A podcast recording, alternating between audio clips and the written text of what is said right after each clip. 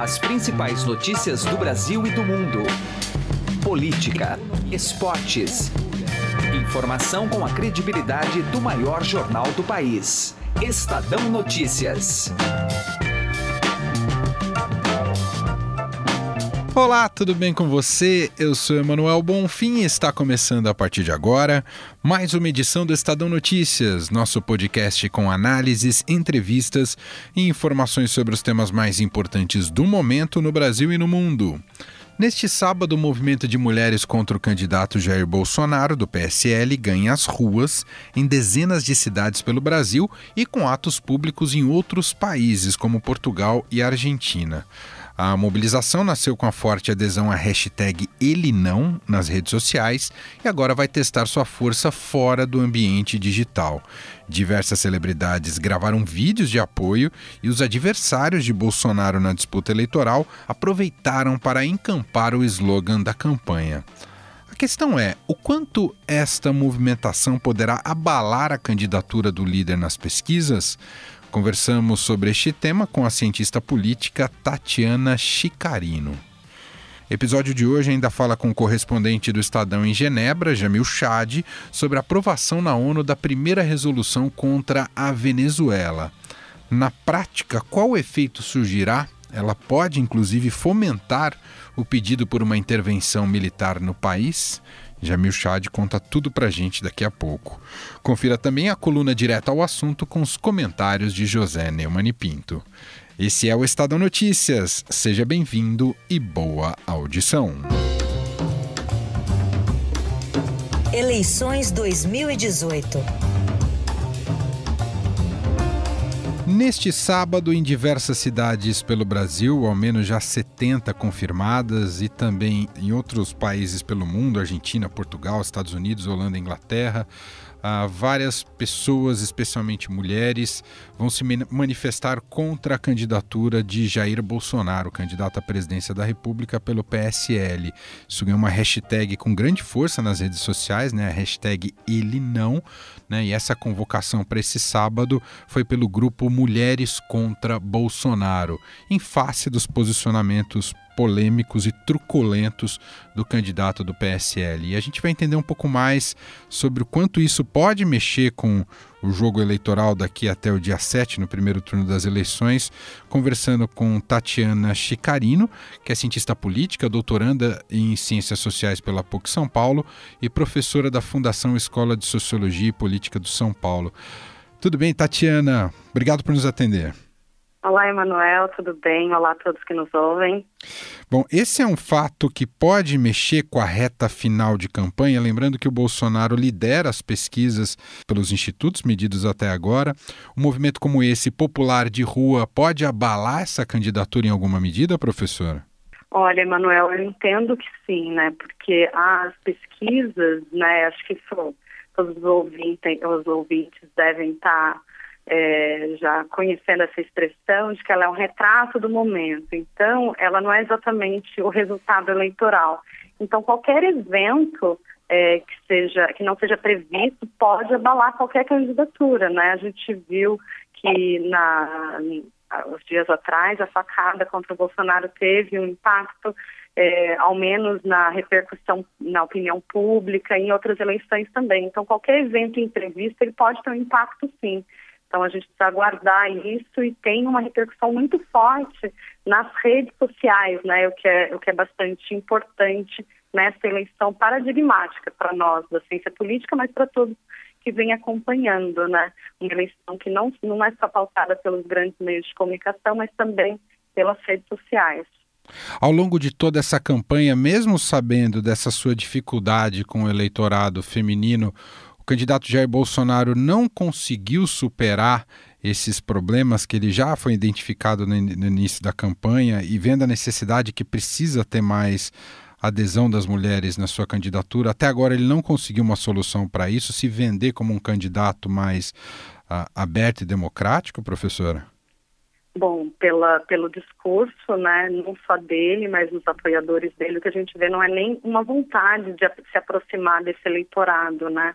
Então, eles têm um discurso já bastante fechado, com algumas pautas de segurança pública, algumas medidas bastante autoritárias. Então, a gente não vê nem esse esforço né, da candidatura do Bolsonaro, seja por ele mesmo, seja pelo candidato é, à vice-presidência com ele ou de seus apoiadores próximos. Né? Então, é, a, é, eu acho que o eleitorado uh, feminino ele já sente é, isso também, né? Então, é, uma, uma não aproximação dessa candidatura, pautas que não representam é, essa parcela da população, discursos que não, não tocam, né, sobre coisas que que nos afeta todos os dias, né, sobre educação, sobre saúde, mas sobre o ser mulher na, na, na esfera pública, na sociedade. E é importante que esse movimento consiga firmar posição de maneira suprapartidária, que, que não venha à tona, ainda que uh, de alguma maneira vai ter expressões de partidos e de, de, ideologias, mas que isso não se sobreponha à, à, à natureza do movimento em si, professor? Bom, esse, eu acho que esse é um risco, né? Então, se a gente vê as últimas movimentações, né, pelo menos a nível global, desde 2011, mas aqui no Brasil, 2013, que tem, né, é, uma expressão forte nas ruas com a jornada de junho, você não tem muito controle sobre as pautas que vão para as ruas. Né? Inicialmente se vai por um motivo e depois outras pautas podem ser agregadas. Então é importante é, ter algum direcionamento nesse momento, né? Porque as eleições estão muito próximas. É, mas pelo fato de não ter uma liderança, uma centralidade, há esse risco sim, né, dele tentar, da tentativa dele ser capturado por algum, algum viés partidário. Mas pelo que eu venho acompanhando, eu acho que é, esse movimento está se constituindo para além disso, né, como você disse, suprapartidário. Uhum. Porque, porque toca num, numa questão muito importante das mulheres, né, que é é, a, a, presença delas na nossa, né, delas, nossa na, na, no debate público, na esfera pública, nos espaços de poder, na garantia de direitos, na ampliação de direitos. Então, esse é, um, esse é um tema muito importante, né? E pode e acabar de unir mulheres e homens, não é só mulheres, né? Mulheres e homens em torno disso. Não, ele pode fomentar, inclusive, o surgimento de novas lideranças femininas, que é uma dificuldade da política brasileira atual, não é, professora? Claro, né? A gente tem é, é, melhorado um pouco isso, né? Você tem mulheres é, importantes né, nos espaços de poder, mas ainda muito reduzida. A subrepresentação ainda é uma, uma questão que a gente precisa lidar, né? Então, ainda que 30% é, das candidaturas tenham que ser de mulheres, a gente ainda vê a ocorrência de muitos, muitas candidaturas laranjas, né? Então, mulheres que, que não são de fato candidatas, é, a distribuição uh, de dinheiro dos partidos não é uma, de forma igualitária, então a gente ainda tem muitos problemas em relação à representação. Então é importante esse posicionamento na esfera pública, sem dúvida, seja nos movimentos sociais, nas redes sociais, então é algo que para nós é histórico, né? Então você vê, é, é, é desde a década de 70 tem alguma movimentação aí, né? Então se a gente for recuperar é, durante o regime civil-militar, teve um movimento contra a carestia que foi encabeçado por mulheres, né? Então, isso é um dado muito importante. A gente tem um histórico aí, mas é ainda muito incipiente, né? Uhum. Precisa de mais, mais caldo, mais robustez, né? E é interessante a gente falar da maneira como se organiza. Claro que a gente já viu em outras manifestações populares importantes e recentes no Brasil, mas é mais um exemplo do tipo de mobilização que as redes sociais permitem e que tem eficácia no final, para além de, de, mídias tradicionais ou convocações mais tradicionais. É né? algo que realmente tem uma capilaridade impressionante, não é, professora? Sim, eu, eu tenho falado nos últimos meses pensado, refletido sobre isso bastante, né? Qual, o que, que é mais importante para as eleições, as redes sociais, a TV, a rádio, ou para a mobilização? É, eu acho que é um ecossistema informativo, né? A imprensa mais tradicional repercutindo o que tem nas redes sociais, as redes sociais também repercutindo o que aparece na imprensa tradicional, e a mesma coisa acontece em relação aos movimentos, né? Os movimentos, eles ganham mais é, adesão, mais capilaridade no momento em que vão para as ruas. Mas a conexão, a primeira, a, a, a, como se agrega inicialmente é pelas redes, isso é muito importante, né? Porque se agregam a partir de pautas em comum, de demandas em comum, de bandeiras em comum. que, já, que no passado acontecia, mas acontecia de uma outra forma, talvez de, é, de, uma forma um pouco mais lenta, né? Agora a gente tem essa, uh, esse aceleramento dado pelas redes sociais, né? Então a capacidade de conexão é maior, né? De qualquer maneira, como saldo final, imagino que positivo, não só essa mobilização, mas a pauta dos direitos da mulher e da melhoria de políticas públicas para esse segmento é algo que contaminou todas as candidaturas, bem ou mal, e há, quem se debruçou de maneira mais séria e há quem só se debruça de maneira oportunista. Mas isso entrou no debate, não é? A gente pode chegar a essa conclusão, não é, professora? Ah, sim. é, não, o, o movimento das mulheres faltou às eleições, isso é um fato, né? Todos os candidatos em qualquer debate é, é, falam sobre esse tema, são questionados sobre esse tema e têm que dar respostas, né? Ainda que é, a gente possa questionar, são os melhores, são os piores, mas é, é, um dado dessa eleição. Então a gente fala que cada eleição você tem um tema mais central. O tema das mulheres é, a gente é, pode identificar como um tema muito importante dessas eleições, de fato. Muito bem, eu agradeço a Tatiana Chicarino, cientista política, doutoranda em Ciências Sociais pela PUC São Paulo e professora da Fundação Escola de Sociologia e Política de São Paulo, refletindo aqui com a gente nosso programa sobre esse movimento Ele Não, o que, que ele desperta uh, nesse momento da corrida eleitoral e faltando poucos dias pro, do primeiro turno das eleições, o impacto na candidatura do Jair Bolsonaro do PSL. Professora, foi muito legal a conversa, muito obrigado por ter nos atendido. Ah, muito bacana, Emanuel. Eu que agradeço, viu? Estadão Notícias. Direto ao assunto. Com José Neumann e Pinto.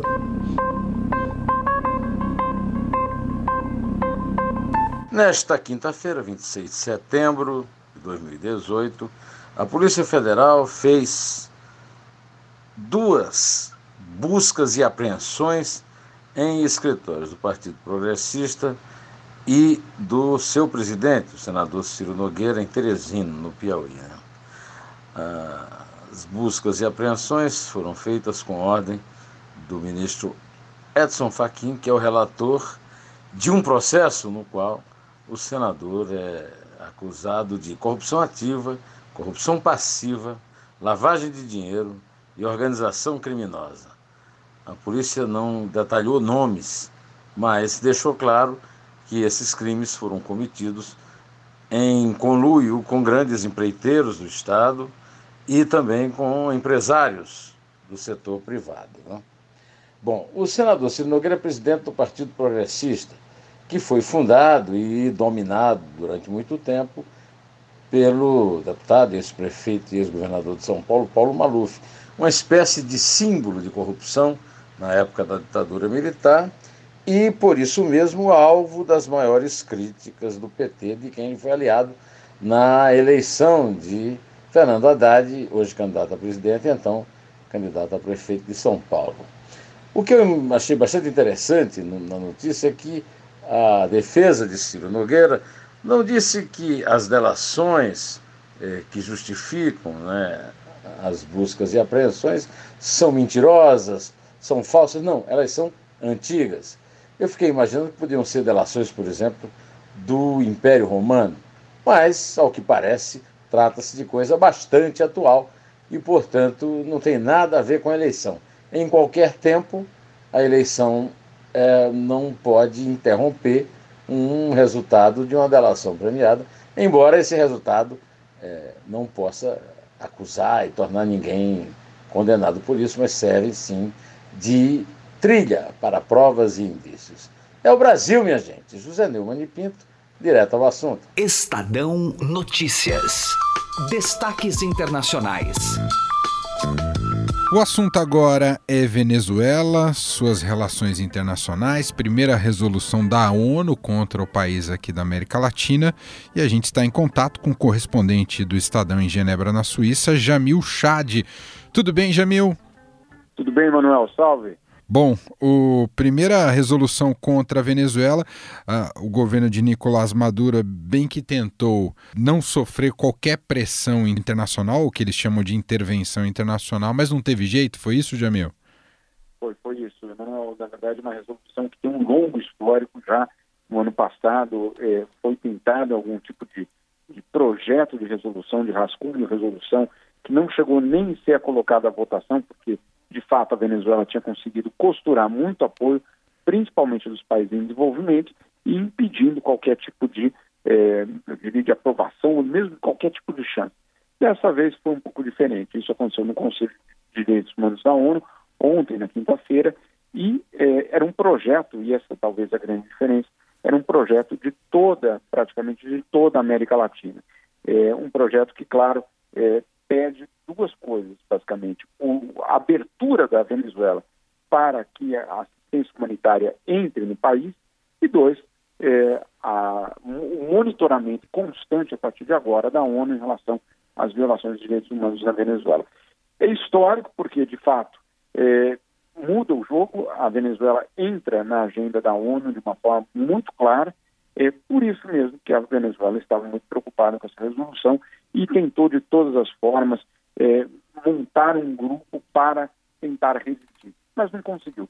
No final foram 23 votos a favor da resolução e apenas sete deles contra. Depois ainda tivemos algumas abstenções, mas o que conta é que a Venezuela contou somente com sete votos a seu favor e de países, é, eu diria, bastante complicados, Emanuel, entre eles aí é, a própria Cuba, mas a China, Burundi e o Egito, ou seja, é, nada, um grupo nada democrático tentando apoiar a Venezuela. Uma resolução que sim marca uma é, virada bastante importante nessa história, pelo menos no componente externo dessa história da Venezuela na região. Na prática, o que significa, Jamil, que a ONU vai monitorar de dentro do país a situação de crise humanitária? É isso, Jamil?